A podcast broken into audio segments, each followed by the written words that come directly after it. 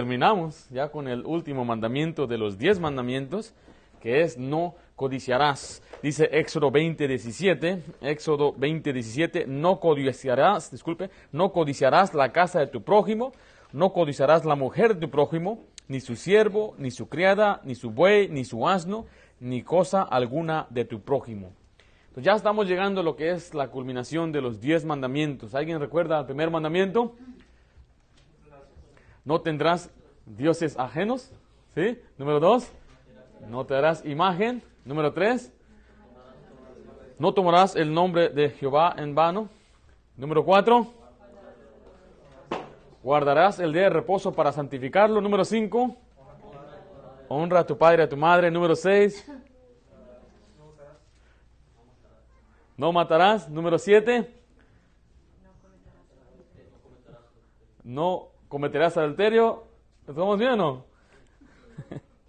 Número 8. No hurtarás. Ah, está mirando, ¿ah? Número 9.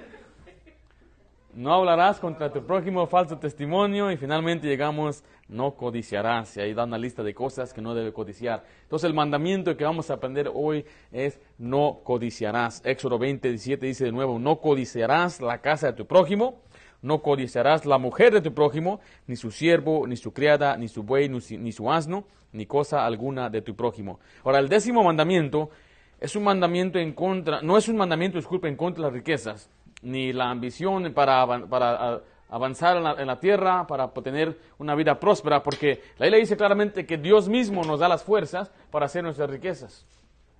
Santiago 1.17 dice, Toda buena dádiva y todo don perfecto desciende de lo alto, del Padre de las luces, el cual no hay mudanza ni sombra de variación.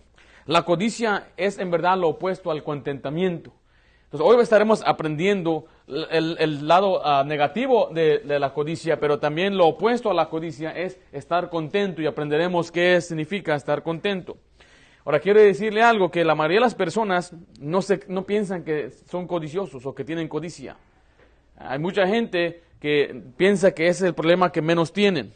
Estaremos usando algunas palabras intercambiables para poder hablar de este tema, lo que es la avaricia y la codicia.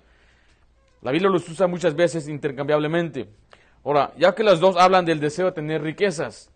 Ahora, ¿qué significa eso? Es desear, anhelar con sutil significado de ansias es un apetito desordenado por alguna posesión.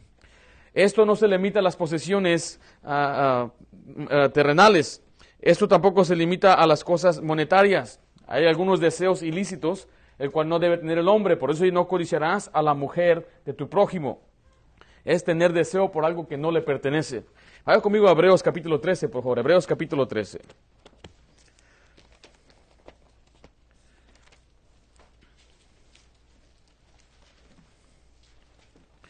Hebreos 13.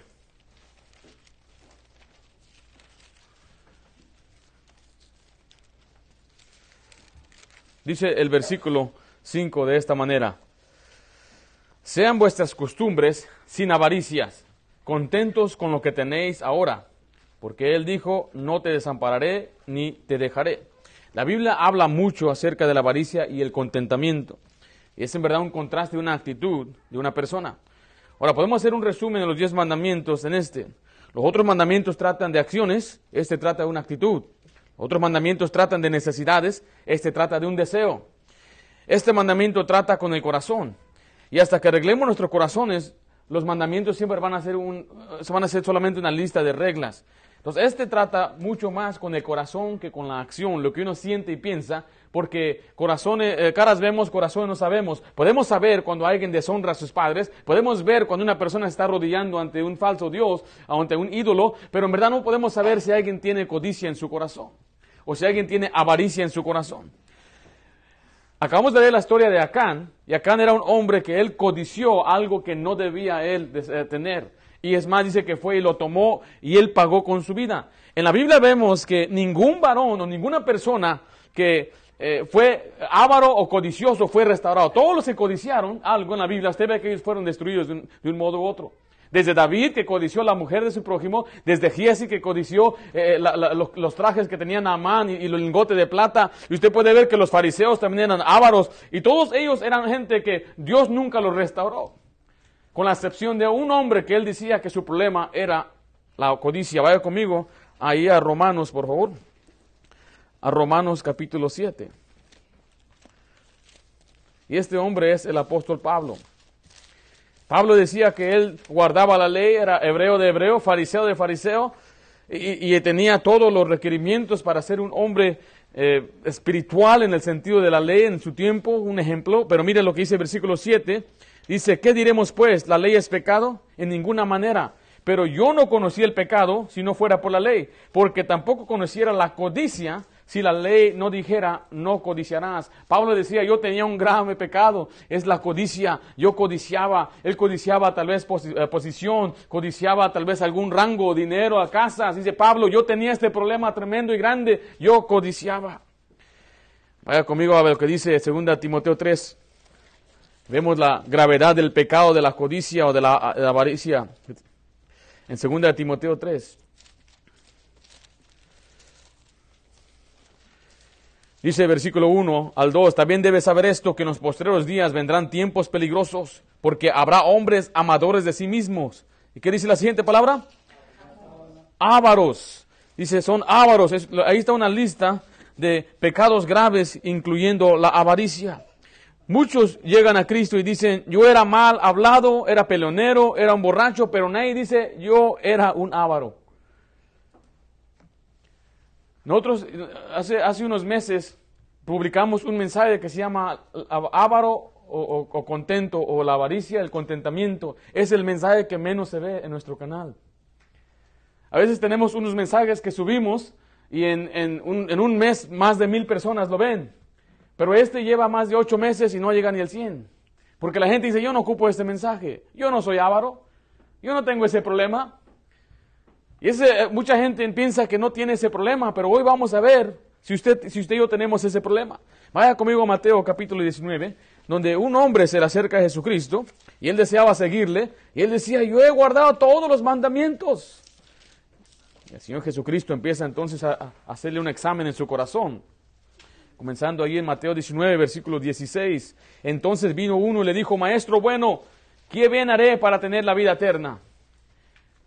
Y después de Jesucristo le empieza a decir en el versículo 18, le dijo que si él ha guardado sus mandamientos, dice Jesús dijo, no matarás, no adulterarás, no hurtarás, no dirás falso testimonio, honra a tu padre y a tu madre y amarás a tu prójimo como a ti mismo. El joven le dijo, todo esto lo he guardado desde mi juventud, ¿qué más me falta?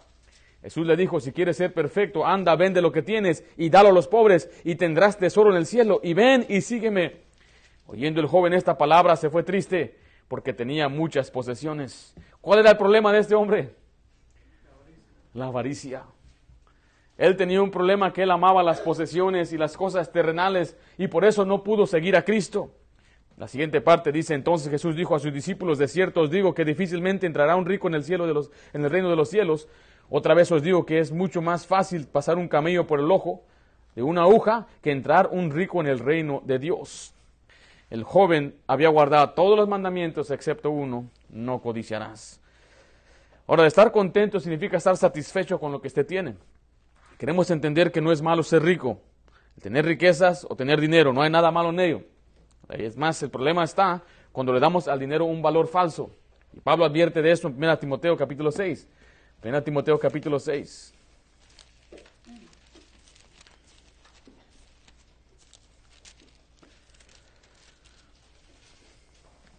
1 Timoteo 6, dice el versículo 17, a los ricos de este siglo, manda que no sean altivos, ni pongan las esperanzas en las riquezas, las cuales son inciertas, sino en el Dios vivo, que nos da todas las cosas en abundancia. ¿Para qué? Para que las disfrutemos. Aquí la ley nos enseña claramente que el problema no está en ser rico o tener dinero. Hay gente que dice que Dios odia a los ricos, pero la ley le dice claramente en Marcos que cuando vino a este muchacho, él le vio y le amó. Jesucristo no tenía nada en contra con la gente de dinero. Es más, gente de dinero le ayudaba a él. Dice que había mujeres de dinero que le ayudaban con sus bienes. ¿Cómo usted cree que Jesucristo se sostenía andar viajando de aldea en aldea predicando el Evangelio? Dice que él recibía apoyo de gente que tenía dinero.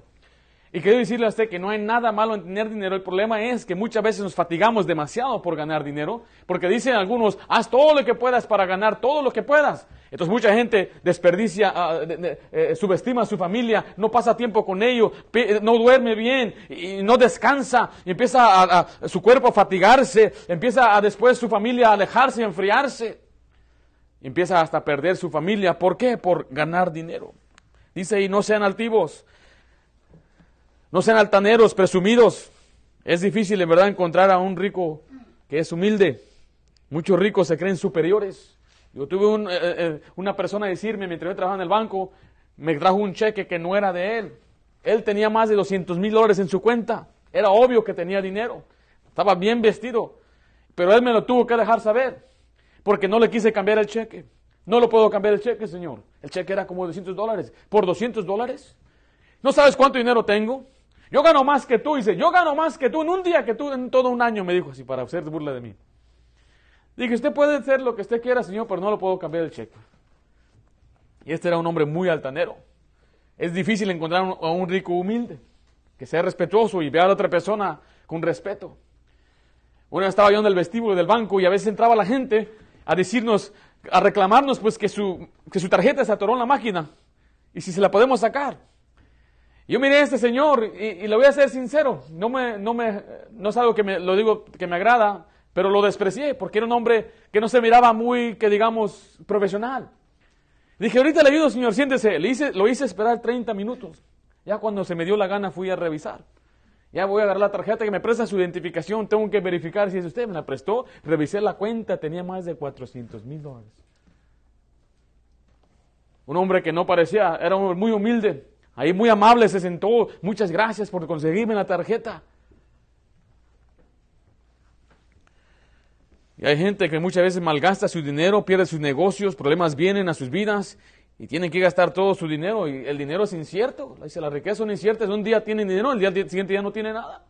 Un día tienen trabajo, el otro día ya no hay trabajo. Y todo se acaba. Por eso dice que las riquezas son inciertas. Ellos deben aprender a confiar en Dios. Y dice la Biblia que nos dio las riquezas para disfrutarla. ¿De qué sirve ganar tanto dinero y tener tanto dinero si en verdad no la disfruta? Decía, yo conocía a un hombre que tenía mucho dinero, pero él todos los días comía huevo. ¿Cómo se llama eh, cuando lo calientan en el agua caliente? ¿Cómo se llama ese huevo? ¿Cómo? Boiling, boiling. Hard boil. ¿Cómo se dice en español eso? Cocido, ¿eh? Huevo cocido, duro de que lo tiene que quebrar. Y es lo que comía. Por tal de no gastar. No está disfrutando su dinero. Tampoco estamos diciendo que tiene que hacerse sus giras, esté de vacaciones, y si no, pues no, no. Estamos diciendo que a veces hay que invertir nuestro dinero para disfrutar la familia. A veces cuando usted vaya a un parque de atracción le va a costar 20 dólares cada churro que usted compre. Pero eso es disfrutar lo que Dios le ha dado. Va a haber un partido de béisbol, el hot dog, que usted lo puede hacer en 3 dólares, le va a costar 20 dólares allá. El dinero es un buen siervo, pero es un mal patrón. No podemos servir al dinero y a Dios. Eso es lo que dijo eh, Jesucristo en Mateo capítulo 6, versículo 24. Mateo 6, 24.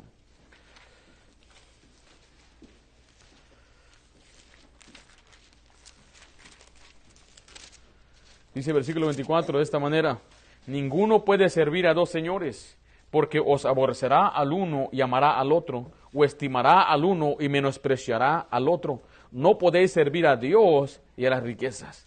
Está diciendo este pasaje que cuando uno pone el dinero antes que a Dios, lo está haciendo como un Dios. Lo está haciendo como, este, llama, Dios llama esto idolatría. Y claramente eso es lo que dice en Colosenses 3, versículo 5. Colosenses 3, 5. Cuando usted codicia las riquezas, Dios dice eso es idolatría. ¿Estamos ahí en Colosenses 3, 5? Dice versículo 5, haced morir pues lo terrenal en vosotros, fornicación, impureza, pasiones desordenadas, malos deseos y avaricia, ¿qué es? ¿Qué dice ahí?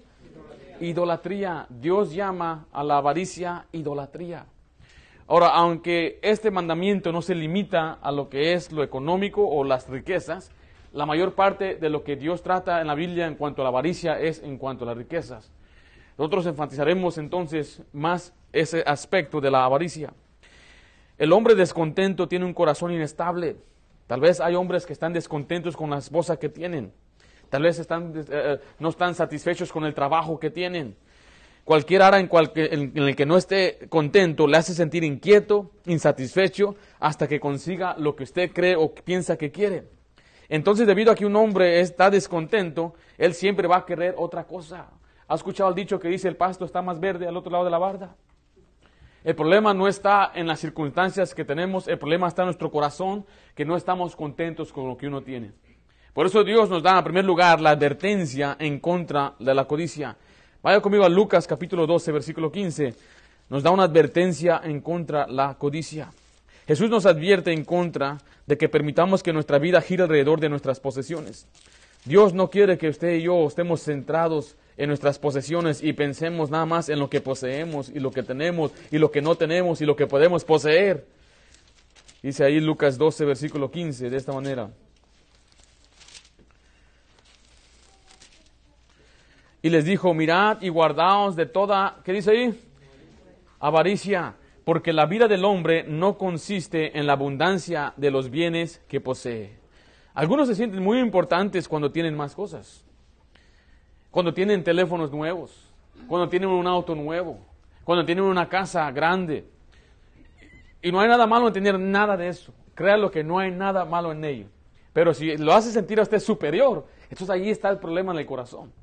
Porque dice claramente que la vida no consiste en las cosas que tenemos. No, la vida no se trata de cosas. Una vez mi hermano y yo nos estábamos peleando por una corbata. Y era una corbata bonita. Y dice, no, esa es mía, yo la quiero usar. Y andábamos ahí jalando la corbata. Y entra mi papá, ¿qué está pasando aquí? No, que es mi corbata. Y yo, no, que es mía. Y me dijo él, ¿por trapos se pelean? Cuando él dijo eso, cambió mi vida desde hasta, este día. Estoy hablando ya van más de 20 años que dijo eso y ha cambiado mi vida completamente por trapos, por un trapo. Esos son trapos, ¿no? Pero esos trapos, ¿cuánto cuestan? Están caros esos trapos. Hay unos trapos así de eso que cuestan hasta 80 dólares, 120 dólares. Ahora yo voy a Burlington a comprar los, las corbatas y 7 dólares. A veces 15, la pienso, no hombre, está muy caro. Y otro día fuimos eh, con mi esposa buscando una lavadora y entramos, no me acuerdo si era Macy's, y dije, voy a ver qué corbatas hay aquí.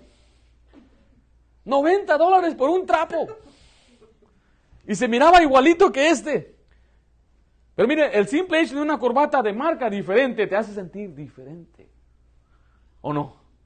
Es Tommy Hilfiger. Es Banana Republic. Es Gucci, ¿no? ¿Cómo se llama? ¿Cómo se llama el traje de los hombres bien caro? Armani. Me dijo un amigo que él tenía un negocio, que él tenía un traje que costaba 10 mil dólares. Armani. Me decía que cuando él se convirtió al Señor, ya no se sentía bien, porque él era negociante y lo usaba para el negocio. Pero ahora que se convirtió al Señor, cuando se lo ponía, dice, yo no puedo ya usar este más este traje. ¿Por qué no? Dice, porque me hace sentir mal, me hace sentir orgulloso, soberbio. Porque la naturaleza, del hombre es creerse que es más o que vale más porque posee más y tiene más y tiene más cosas y tiene mejores carros. Le vuelvo a decir, no hay nada malo en desear que un día el Señor nos dé algo así, pero que no sea por lo que usted lucha, lo que usted siente que eso es lo que necesita para que tenga una vida cumplida. La le dice claramente que es mejor vivir en algún rincón bajo el terrado, donde hay paz. ¿Sí o no dice la Biblia así? Porque hay gente que tiene todas esas cosas y no tiene paz. Mira, hay camas que cuestan hasta 5 mil dólares. Sleep number bed se llama la cama. Donde usted pone su número de cuánto usted pesa qué tan, grande, qué tan alto es usted y se acomoda a usted. Pero ¿de qué sirve que tenga una cama que es la mejor en el mundo si no puede dormir bien por los problemas que tiene en su mundo? Mire, si usted tiene una familia, usted ya es rico. Si tiene una esposa, varón, mire, que se fijó en usted. Que se fijó en mí. Ya la tenemos hecha, somos ricos. Si tenemos a nuestros hijos bien sanos, somos ricos.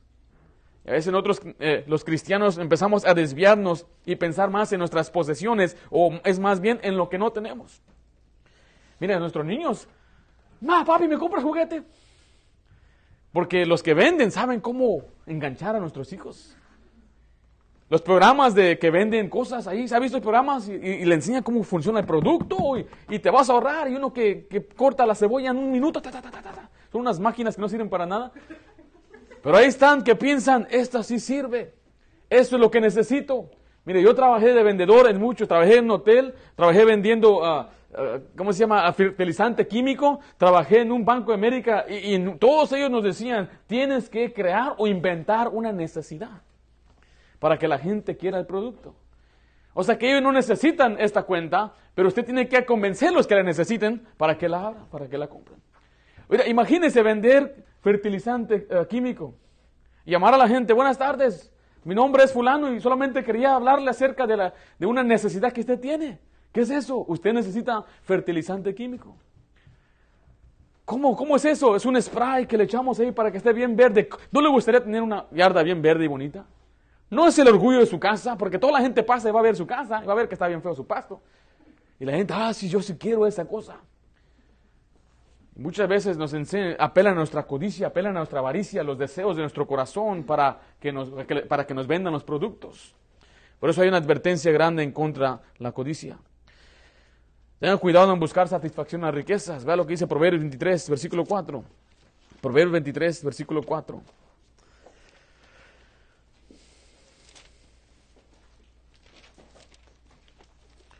La gente que ha ganado su fortuna, podemos llamar, o sus tesoros, lo hacen legalmente. Especialmente en este país es muy difícil hacerse rico un día a la otra, de un día a la mañana. ¿Sabe quién se hace rico de un día a la mañana? ¿Quién cree?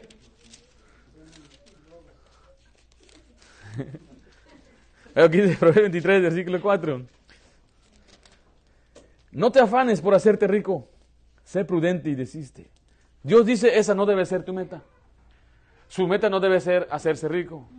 Pero si Dios lo hace rico, fue porque Dios quiso. Pero no porque esa fue su meta. Porque dice, cuando alguien se afana, lo que está haciendo es que tiene un pensamiento continuo de lo que quiere hacer y ganar. Entonces él va a hacer lo que cueste para ganar ese dinero. Y de nuevo va a, despreciar a su familia, va a, va a perder tiempo, en, tanto tiempo en la oficina, que no va a tener tiempo para su familia. Yo he tenido patronas en el banco que se han separado porque pasan tanto tiempo. Mira, tenía una patrona que entraba a las 6 de la mañana y se iba a la casa a las 9 de la noche. Y trabajaba lunes a sábado y el domingo tenía que estar contestando correo electrónico y andar ahí respondiendo y, preocupándose. Ya viene el lunes, otra semana, ¿qué vamos a hacer?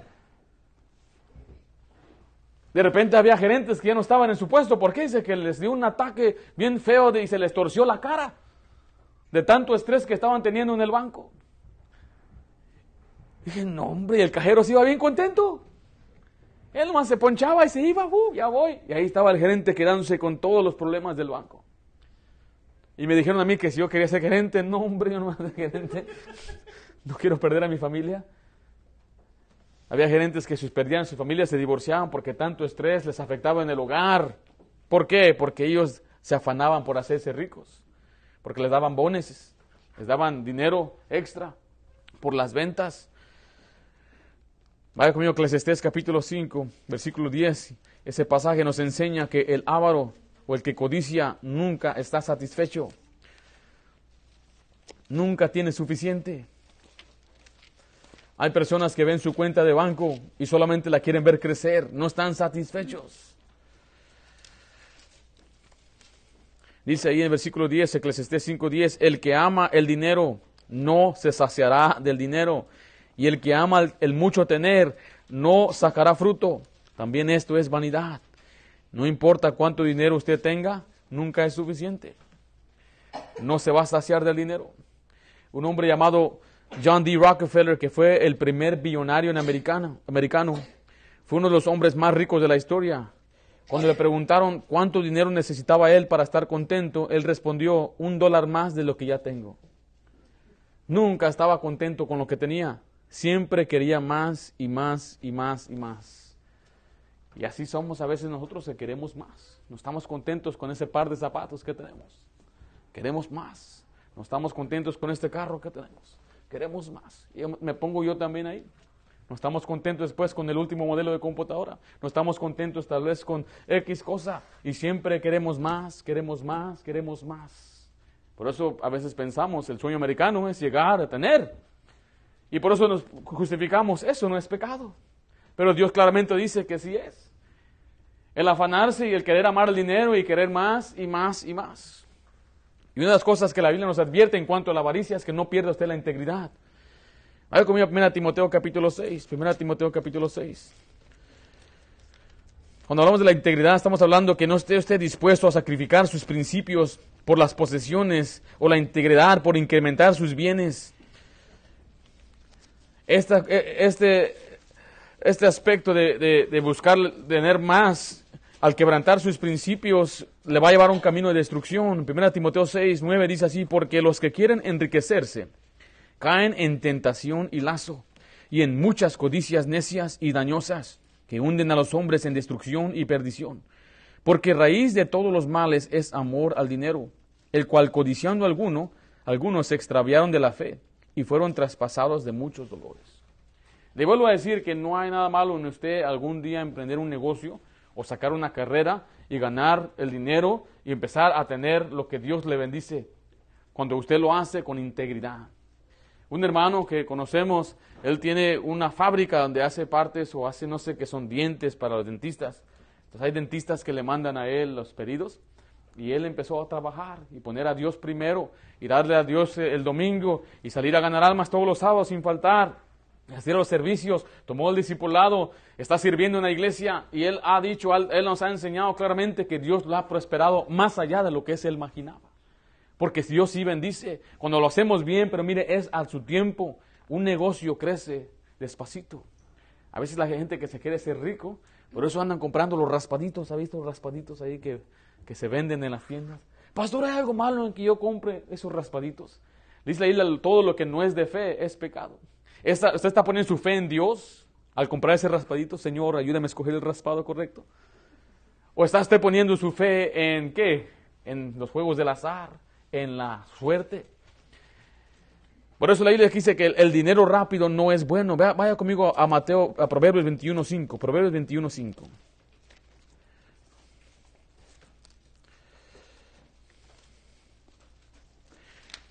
Dice el versículo 5 de esta manera en Proverbios 21.5.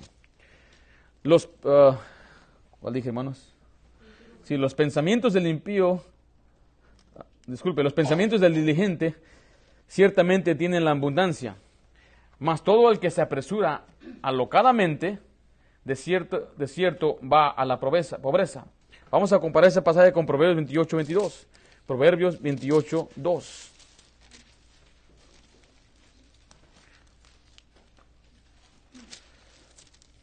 Veintiocho, veintidós.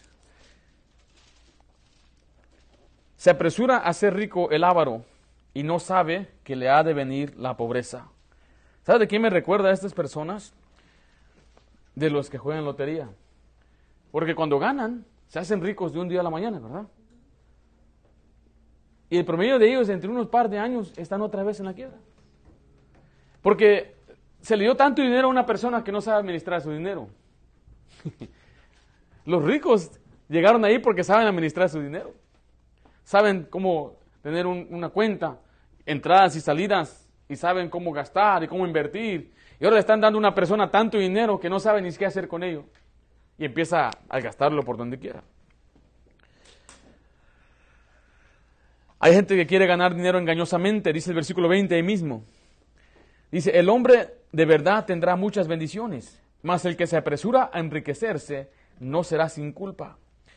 Y esa persona está ganando dinero Ah, engañosamente, porque mucha gente lo hace robando, estafando y mintiendo. Hay quienes lo hacen violentamente. Vaya conmigo a Proverbios 21.7.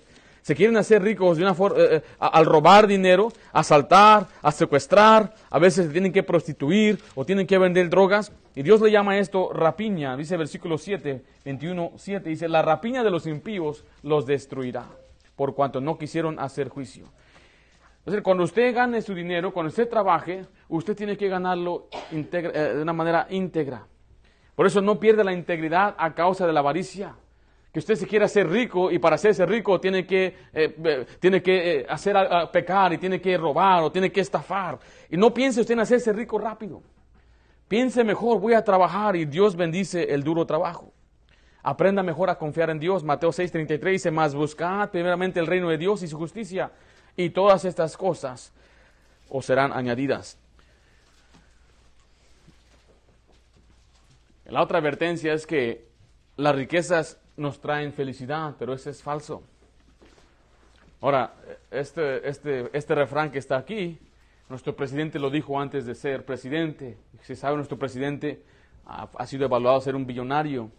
Y él dijo esto, Donald Trump dijo esto, el que dice que el dinero no trae felicidad, no sabe dónde ir de compras. Porque él está enseñando que para ser feliz en este mundo, tienes que tener dinero. Ahora, Salomón sin duda fue uno de los hombres más ricos que existió en, eh, en, la Biblia y en toda la historia de la humanidad. Pero él una y otra vez nos enseñó que el dinero no trae felicidad. Él escribió esto en Eclesiastés 5:11. Cuando aumentan los bienes, también aumentan los que los consumen.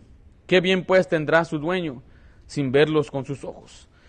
Dice que hay una gran irritación que viene con las riquezas, que cuando usted tiene más dinero, usted tiene más gastos y tiene más uh, problemas legales y económicos. Hay gente rica que le paga mucho a sus abogados para ayudarles a, ahorrar dinero. Y hay muchos gastos que tiene el rico. Más dinero, más problemas. Alguna gente dice, yo, yo quiero esos problemas. No, no creo que usted va a querer esos problemas. Hay gente que pierde el dormir. Dice la isla en Eclesiastés 5.12, dulce es el sueño del trabajador. Coma mucho, coma poco. Pero el rico no le deja dormir la abundancia. O sea que les quita el sueño a mucha gente que tiene dinero. Así que no, no se preocupe por hacerse rico. No busque hacerse rico. Esté contento mejor con lo que tiene. Vamos a ver cuáles son las características del contentamiento. Mi amigo me dio un ejemplo perfecto. Él tenía un traje de 10 mil dólares. Dice, ahora dice, mi traje que tengo cuesta 150 dólares. ¿Necesitamos en verdad una bolsa que cueste 5 mil dólares? ¿En verdad usted necesita eso? ¿Necesitamos en verdad un carro que valga más de 100 mil dólares? ¿Lo necesitamos? Hoy los carros, un carro que usted puede sacar del dealer que es bueno, va a costar que entre 25 mil a 40 mil dólares. Eso es, lo, eso es lo común. Yo estaba mirando lo que era un Suburban. Miré un Suburban y dije, está bonito ese Suburban. Mi familia va creciendo. Miré 50 mil dólares. Dije, no, entonces no. No, no puedo. No está en mi alcance, en mi presupuesto. Entonces yo tengo que ver, mejor no un modelo 2019, tal vez un modelo 2010. Ya veo cuánto cuesta un Suburban 2010. Está 30 mil dólares. Eh, ¿Cuánto cuesta un Suburban 2008? Ah, ese sí está en mi alcance. Uno tiene que medir, y decir, realizar. Pues yo no puedo con estas cosas. Yo estaba mirando que el pago promedio hoy muchos pagan para su auto y sus aseguranzas como 700 dólares al mes. Ahora, si ese es el caso suyo, eh, usted ya está en ese, lugar, aprende a estar contento con lo que tiene. Cuando yo saqué un carro del dealer, me dijo, te veo en tres años para que lo metas y saques uno más nuevo. Así me dijo el que me vendió el carro. Porque eso es lo que muchos a veces hacemos. Ya me enfadé este carro, voy a agarrar otro. Y entregamos el carro y sacamos a otro más nuevo. Ya nos enganchamos en otra deuda. Vaya conmigo a Hebreos capítulo 13, nuevo, Hebreos 13.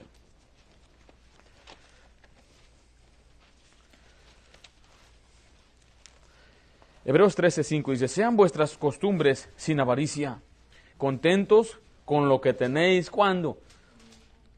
Ahora, porque Él dijo, no te desampararé ni te dejaré. Mire, un hombre una vez dijo, el contentamiento hace al hombre pobre rico y el descontentamiento hace al hombre rico pobre.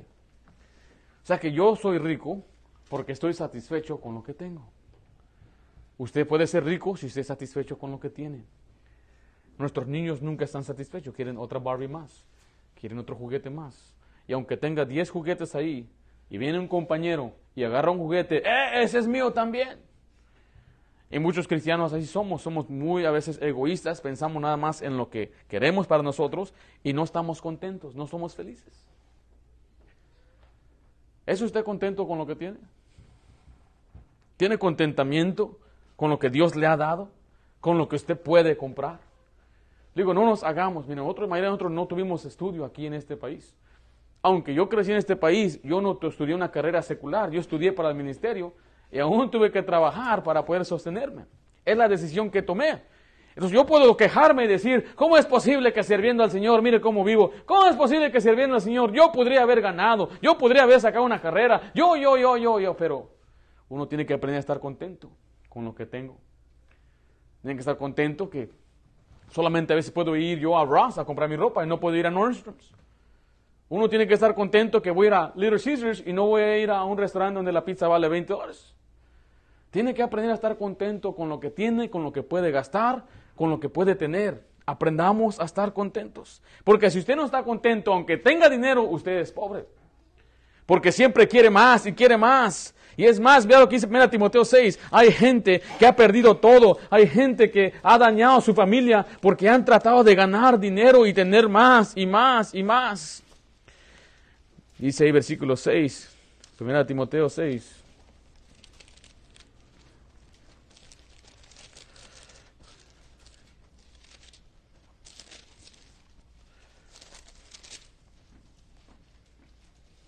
¿Cuál dije, hermanos? Dice el versículo 10, porque raíz de todos los males es el amor al dinero, el cual codiciando algunos se extraviaron de la fe y fueron traspasados de muchos dolores. Mira, hay gente que van siguiendo el dinero y pierden muchas cosas. Mire, ¿de qué sirve, padre, que usted le dé todo a su hijo? Tengas lo que necesite, pero su hijo no le ame a usted, su hijo sea un drogadicto, su hijo sea un morboso. ¿De qué sirve que usted trabaje tanto? Yo me acuerdo que cuando yo era un muchacho en la high school, los muchachos estaban bien vestidos, tenían buenos zapatos, tenían buenas mochilas, tenían todo. Y decían, es que mi mamá y papá trabajan. Y cuando llego a casa no hay nadie. Yo le decía, ¿por qué en mi casa no existiría eso? Porque ellos tenían diferentes pares. Yo era solamente un par. Y yo como un niño no entendía estas cosas. Hasta que un joven me dijo, qué bueno que tu mamá no trabaja. Dije, ¿cómo? Yo quisiera que mi mamá pasara un día conmigo, que mi papá pasara un tiempo conmigo, pero siempre están trabajando, siempre están ocupados, no me dan tiempo a mí. Lo mejor que usted le puede dar a sus hijos es tiempo, no dinero. Mira, hay niños que lo único que saben es dinero y las cosas que el padre le da. El padre se siente tan culpable que le da un billete de a 100. Y ese, ese 100 se lo gastan contento por un momento, pero a largo plazo de nada les sirve, queda vacío, porque lo que necesita es que pasemos tiempo con nuestros hijos, no que les tiremos todas las cosas. Y había una muchacha que yo conocía que así era. Ambos padres trabajaban tanto. E, e, ella, no la cuidaban. Ella por lo tanto andaba libre. Y cuando era cumpleaños de otra persona, ella daba unos regalos, pero grandes. Era la manera que ella sabía expresar amor, es por dar alguna, algún regalo. No daba tiempo, no respetaba, porque eso fue lo que se le enseñó. ¿De qué sirve que le demos todos nuestros hijos y cuando ellos crezcan no nos quieran? Mire, cuando se murió Steve Jobs, él dejó 21 billones de dólares y sus hijos dijeron, no queremos nada de ese hombre. No recibieron el dinero de su padre, 21 billones de dólares porque odiaban a aquel hombre. Queremos decirle, querido hermano, hermana, que no importan las posesiones a nuestros hijos, lo que quieren es que pasemos tiempo con ellos. Llegando ayer de un campamento, mis hijas me decían, papá, ¿puedes jugar con nosotros? Y uno está cansado, en la cara de decir, ah, man, estoy cansado. Pero ahí nos inventamos un juego. Y ahí pasé tiempo con ellas, que eran soldadas. Decían, ah, después vamos a jugar a los soldados. Las sillas dando vueltas bajo las sillas. Eso es más precioso, más valioso para ellas, porque eh, eh, eh, ellas interpretan el amor con la palabra tiempo. Si usted pasa tiempo con ellos. Por eso, mire, señorita joven, no te preocupes si no tienes dinero, si tus papás no tienen, si, tienes que estar contento con lo que tienes. Dale gracias a Dios que tu papá y tu mamá están juntos. Y que ellos te cuidan y tu mamá está en casa para cuando llegas ahí anda. ¿Dónde andas? ¿A qué hora llegaste? Llegaste 10 minutos tarde. Les he dicho ya que llegaba a la casa todos los días con la mochila y sabía, ahí estaba mamá. Agarraba yo. Cuando tenía algo que no. Abría la puerta. ¿Dónde estás, mamá? ¿Cómo estás? Un beso. Le decía, huelo pecado aquí. Deja ver tu mochila. A veces hacía de repente, era como la judicial. Nada más me agarraba, me esculcaba, a ver, dame la mochila. No, y me encontraba un lápiz. ¿Y este lápiz quién te lo dio? ¿Dónde agarraste este lápiz? Yo no te lo compré. doy gracias a Dios por ello. Yo sé que si mamá hubiera tenido un trabajo, tuviéramos más cosas. Yo sé que mi mamá estuviera trabajando, tuviera tal vez mejor ropa, pero tal vez no hubiera llegado a ser el hombre que soy hoy. Porque ella estaba ahí siempre para revisar. Una vez se me fue el, el bus y llegué 15 minutos tarde y andaba ahí esperando. ¿Dónde andabas? Eran 15 minutos. ¿Dónde andabas? En la parada de bus, le dije. No había celular para comprobar, no había nada. Y tuve que ir a recibir el azote, porque tenía que estar ahí a cierta hora. Mire, y yo no le tengo ningún reproche a mis papás de todos los golpes que me dieron. Es más, hasta gracias. Le digo, ¿te acuerdas de esa cicatriz que me diste? Gracias por esa cicatriz. Si no fuera por esta cicatriz, ¿dónde estuviera el día de hoy? Tenemos que aprender a estar contentos con lo que tenemos. Mira, le voy a dar una comparación de dos hombres. Uno se llama Allen Iverson. Si usted conoce el básquetbol, este fue un jugador con mucho talento. En un lapso de, ¿cuántos años era? En un lapso de 15 años ganó 200 millones de dólares. El otro se llama Warren Buffett. Yo creo que es uno de los más ricos en el mundo. Su patrimonio neto es 84.2 billones de dólares. Estamos hablando que es muy diferente. ¿eh? Este es un billonario, este es un millonario. Ay, con que tuviera un millón, dicen algunos otros. ¿eh? Con un solo millón, pues ya me contento.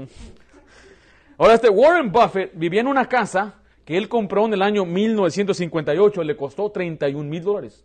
Ahí es donde vive hoy. Esa es su casa. Es una casa de cuatro recámaras. No vive en una casa más grande. Tiene 84 billones de dólares. Yo creo que él podría construirse un palacio. Y él maneja un auto que se compró hace siete años. Hasta la fecha. Es conocido como un hombre que no gasta mucho.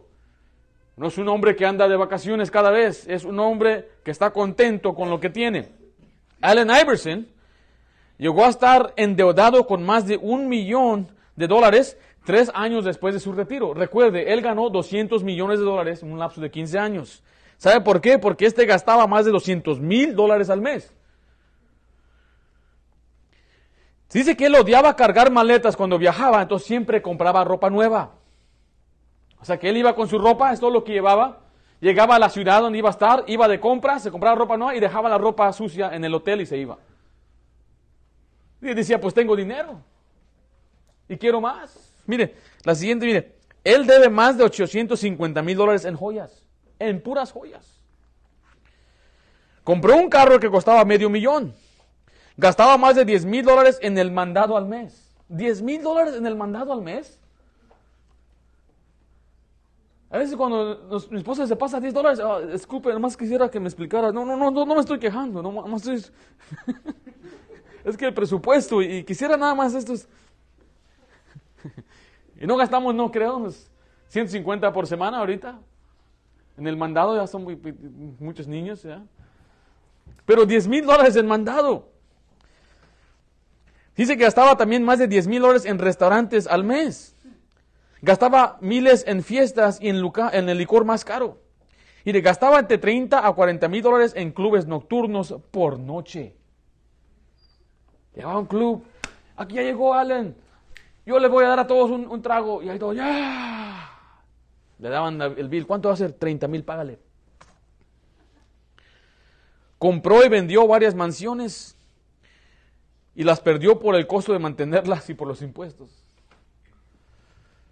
Claramente hay gente que no sabe cómo manejar su dinero y la gente no está contenta. Por el lado del contraste, este hombre que es billonario solamente tiene una casa.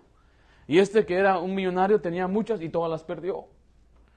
Vaya conmigo a Filipenses 4, por favor, Filipenses 4. Pablo nos enseña ahí cómo estar contento con lo que tiene. Filipenses 4. Dice versículo 11, no lo, eh, no lo digo porque tenga escasez, pues he aprendido a contentarme, cualquiera que sea mi situación. Sé vivir humildemente y sé tener abundancia. En todo y por todo estoy enseñado Así que para estar saciado como para tener hambre, así para tener abundancia como para padecer necesidad. Pablo decía, yo sé cómo es vivir con mucho dinero y sé hacerlo humildemente y sé también vivir cuando uno tiene escasez. Y él dice, yo no me quejo. Y el versículo 13 dice, todo lo puedo en Cristo que me fortalece. Cuando nosotros recién nos casamos, yo les he contado esta historia, pero nosotros no teníamos nada, nada. Tenía un carrito que lo compré ya era salvage para acabar. Y me lo vendieron bien barato. Es lo que tenía, un carrito rojo. ¿Te acuerdas, hermano, el carrito rojo? Llegamos ahí al lugar y ahí estaba la sala toda vacía y ahí metimos los regalos. Nada más teníamos una mesa, un refri y nuestra, en, nuestra cama. Es todo lo que había. No teníamos nada. Se escuchaba el eco porque no teníamos nada. Y poco a poco había hermanos que decían, aquí tengo una un microondas, me regalaron microondas. Aquí tengo, hermano, unos sofás y me regalaron unos sofás. Y aquí tenemos esto y nos empezaron a dar cosas y poco y poco. Y no teníamos muchas cosas por mucho tiempo. Pero yo estaba bien contento llegar a casa y encontrar a mi esposa ahí, ella bien nerviosa. Ay, su corazón latía fuerte. Cuando la abrazaba y sentía su corazón, ¿qué tienes? Es que estoy nerviosa que ya llegaste. Pero, ¿te acuerdas? Nos regalaron unas ollas y con eso cocinaba. Y es todo lo que... Y sabe que ni siquiera tiene una aspiradora para ella. Su mamá le regaló unas esas de plástico así. Pero yo la miraba bien contenta y así, aspirando su propia casa. Y estábamos contentos. Yo estaba contento. Yo estaba feliz. No, no, tenían, no teníamos nada, ni computadora, ni televisión teníamos, no teníamos absolutamente nada. ¿Cómo se entretenían? Pues íbamos, paseamos, íbamos caminando, platicábamos.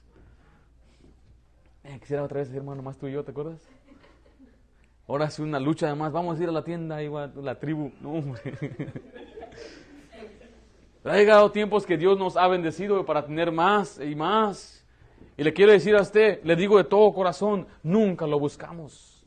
Nunca buscamos hacernos ricos. Y aprendimos también a no endeudarnos. Aprendimos mejor a pagar. Mire, yo antes tenía mucha deuda y la pude pagar toda. Hasta el último centavo le pagué el que le debía.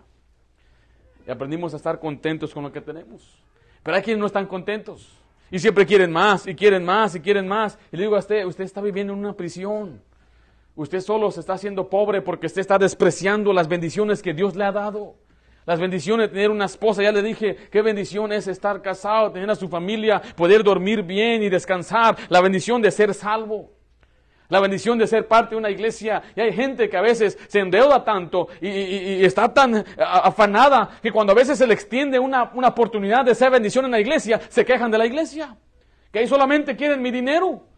Y solamente quieren aquello. ¿Y qué culpa tiene uno que usted tenga deuda o que uno tenga deuda? Que cuando se le extiende la bendición de ser bendición a otro, usted en vez de decir, pues sabe qué, por mi codicia no tengo para ayudar. Dice, no, no, ahí solamente quieren mi dinero. Y quiero decirle que nuestra iglesia nunca, la vamos a, nunca queremos su dinero. Queremos decirle que es una bendición servir, pero usted tiene que analizar si es por codicia que no tiene. Si es por codicia que usted llegó a ese punto donde ya está hasta acá, que no puede más. Aprende a estar contento con lo que tienes. No siempre va a poder comer carne. Tal vez tiene que comer sus frijolitos, sus frijoles negros, sus tostaditas nada más o un taco. Y va a estar contento. Gracias Dios por el taco que tú nos diste. ¿Qué dijo Job? Él dice, desnudo vine, desnudo voy. Él dijo eso, ¿verdad? Eso es ser agradecido con el Señor. Vaya conmigo a lo que dice 1 Tesalonicenses 5, 18. Usted tiene que estar agradecido por las bendiciones que Dios ya le ha dado. Dice, dad gracias a Dios en todo, porque esta es la voluntad de Dios para con vosotros en Cristo Jesús. Mira, lo opuesto al contentamiento es la comparación. El querer compararse a lo que otro tiene, a lo que otro maneja, a lo, que otro ah, posee. Y el compararnos y pensando en ello nos roba el gozo de nuestra propia bendición Usted debe estar contento con la esposa que tiene, y no andar mirando la esposa de otro hombre o la mujer de otro hombre. Usted debe estar contento con lo que tiene. El enemigo de la gratitud es la expectativa que usted y yo creamos que merecemos algo. Quiero decirle a usted en este día que usted y yo no merecemos nada más que la muerte, pero Dios en su misericordia nos salvó. En su misericordia nos deja estar parados de pie cada día. No merecemos nada lo que tenemos. Y todo lo que tenemos es porque Dios nos lo ha dado y tenemos que ser agradecidos. Da gracias a Dios en todo. Gracias Dios por lo que me has dado. Es más, puede que sea que hoy tengamos y mañana no. Dale gracias a Dios porque tuvimos esto por un tiempo de pérdida. Me acuerdo cuando yo perdí mi trabajo y se llevaron mi carro. Era, ese carro estaba tremendo, era un carro muy bonito. Era un Camry, Toyota Camry. Venimos por el carro. Imagínense. Bueno, aquí está el carro. Que vi por la ventana y se la estaban llevando. Ni modo. No pudimos pagarlo. ¿Qué hacen? Se lo van a llevar. Ya sabes qué, después me mandaron la deuda. Lo, arreglaron, lo vendieron y uno tuvo que pagar esa, diferencia. Pero así es. Uno tiene hoy, mañana no tiene. Estemos agradecidos de todos modos por todo lo que tenemos. En Job 1.21 dice, desnudo salí del vientre de mi madre y desnudo volveré allá. Jehová dio y Jehová quitó. Sea el nombre de Jehová bendito. Y también usted está agradecido Cuando otra persona es bendecida, no le dé envidia. Cuando de repente viene hermano con un carro nuevo. Y diga, hijo, porque tiene un carro y yo no tengo carro como él. ¿Qué debe usted hacer cuando una persona Dios lo bendice? Romanos 12, 15 dice, gozaos con los que se gozan. Usted debe estar contento con las bendiciones de otro, que Dios le permitió tener algo, una casa nueva, un mejor trabajo, les dieron un aumento. No empieza a compararse y decir, mira, nada más el carro de él es mejor que el mío. A veces tenemos un carro que cuando lo prendes, ¡eh! la banda bien fea, ¿escuchas? Le dé gracias a Dios por eso. a veces tenemos carros que no tienen aire acondicionado. ¿Alguien aquí? ¿O todos tienen aire acondicionado? No tiene aire acondicionado. el aire acondicionado natural, ¿eh? Dele gracias a Dios por su carro. Hay quienes tienen aire acondicionado en su casa. Ahorita tenemos esa bendición, qué tremenda bendición, pero después viene el bill. Dele gracias a Dios por ese bill. Da gracias a Dios. Mire, no estamos felices, ¿verdad? No tenemos aire acondicionado. Sí tenemos aire acondicionado. Tengo que pagar más dinero. Mejor hay que estar contentos con lo que tenemos y estar agradecidos. Ahora, para también ser uh, contento, aprende a ser generoso. Regresemos a 1 Timoteo 6. 1 Timoteo 6.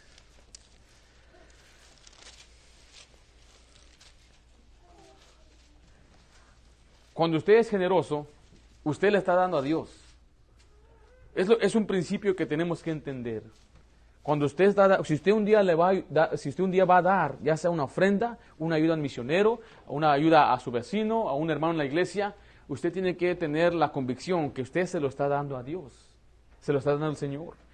Mira Timoteo 6, 17 dice, a los ricos de este siglo manda que no sean altivos, ni pongan la esperanza en las riquezas, las cuales son inciertas, sino en el Dios vivo, que nos da todas las cosas en abundancia para que las disfrutemos.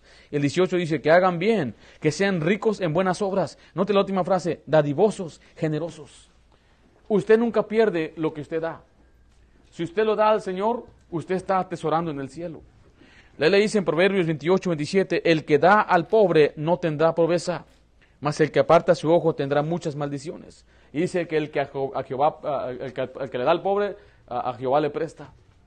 Si usted alguna vez ayuda a una persona, porque es ser generoso, usted quiere ser dadivoso, usted así es como se practica el contentamiento y decir yo no necesito más, yo estoy contento con lo que tengo y esto que me sobra lo voy a dar, lo voy a regalar, se lo voy a dar a otra persona, sin, ah, sin, sin, ningún ah, vínculo, sin ningún lazo es gratuitamente. Vaya conmigo Proverbios 11:24. Proverbios 11:24.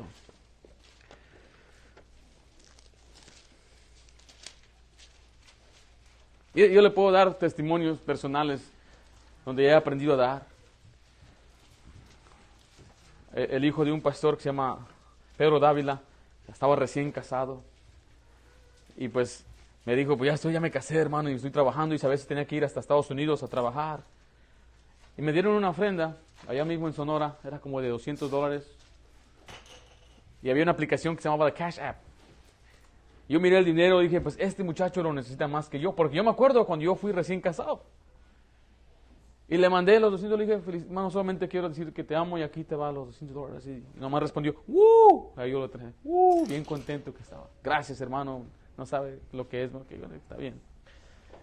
Llegando a casa una semana, recibo un sobre de un misionero que está en Costa Rica y me mandó 300 dólares. Y dijo, esto no es para tu ministerio, esto es para ti y tu familia. Y dije, nah, fue coincidencia nada más. ¿Eh? Eso fue pura coincidencia. Pero después de esos 300 dólares se lo dio a otra persona. Y dije, voy a ver si es cierto, si fue coincidencia. Y no me va a creer. Pero se me devolvió casi el doble. dije, ¿cómo es posible que yo solamente estoy dando, el Señor siempre me bendice con más y con más y con más. Mire, llegó un punto donde ya aprendí, uno que si usted da, usted está dadivoso, usted le está dando a Dios y después Dios se lo está pagando a usted. Y no diga, oh, entonces voy a dar para que Dios me pague. No es, no piense, e, es por eso, ese es un doble filo aquí. Es un doble filo. Tiene que ver mucho con sus motivos, tiene que ser bien puros sus motivos. Yo por eso no presto dinero, yo a nadie le presto dinero. Dice, necesito mil dólares mejor le regalo 200 dólares. Yo le he dicho a usted, ¿qué prefiere usted? ¿Que le regale 200 o que le preste mil? No, pues échelos para acá los 200. Porque ya no tiene que pagarlos. Entonces, cuando uno da al Señor, mira lo que dice Proverbios 11.24, hay quienes reparten y les es que añadido más. Y hay quienes retienen más de lo que es justo, pero vienen a pobreza. Déjale una pregunta, ¿cuándo fue la última vez que usted le dio a otra persona? ¿Cuándo fue la última vez que usted se despojó o que usted fue a la tienda y compró algo para otra persona? ¿Cuándo fue la última vez que usted dijo en verdad, yo, yo tengo más de lo que merezco, lo que necesito para sobrevivir, esto extra que tengo, yo lo puedo dar, le puedo ayudar a otra persona? Y tampoco es para andar tocando trompeta, ¿verdad? Enfrente de todos, hermano, aquí te doy esto para ti. Pasa al frente, por favor. No, estamos hablando algo privado, algo que nadie se dio cuenta, para que Dios, nuestra recompensa, esté en los cielos. Hay quienes, eh, hay quienes reparten y les es añadido, porque dan y dan, y sabe que Dios nos da para dar. Es un principio muy importante. No creas que Dios le está dando para hacerse rico, no te afanes por hacerte rico. Mejor reciba y decir, Dios me ha dado para que yo dé a otro. Otro que dice Proverbios 30. Aquí está el contentamiento. Esta debe ser nuestra oración al Señor. Dice versículo 8. Vanidad y palabra mentirosa aparte de mí. Disculpe, vanidad y palabra mentirosa aparte de mí. No me des pobreza ni riqueza. Manténme del pan necesario. Está diciendo, yo no quiero ser ni pobre, ni quiero ser ni rico. No sea que me sacie y te niegue y diga, ¿quién es Jehová? O que siendo pobre, hurte y blasfeme el nombre de mi Dios. Ahí está una tremenda oración. Dice, yo no quiero ser ni rico, ni quiero ser pobre. Porque este hombre entiende que si yo soy rico me voy a olvidar de Dios. Y también sé que si soy rico voy a andar quejándome en contra de Dios, que no tengo esta, voy a llegar al punto de robar o estafar. Voy a blasfemar el nombre de Dios. Entonces la solución es aprender a ser contento, a despojarnos de lo terrenal, a ser agradecidos con lo que Dios nos ha dado y estar dispuestos a dar, a ser generosos con lo que Dios nos ha dado.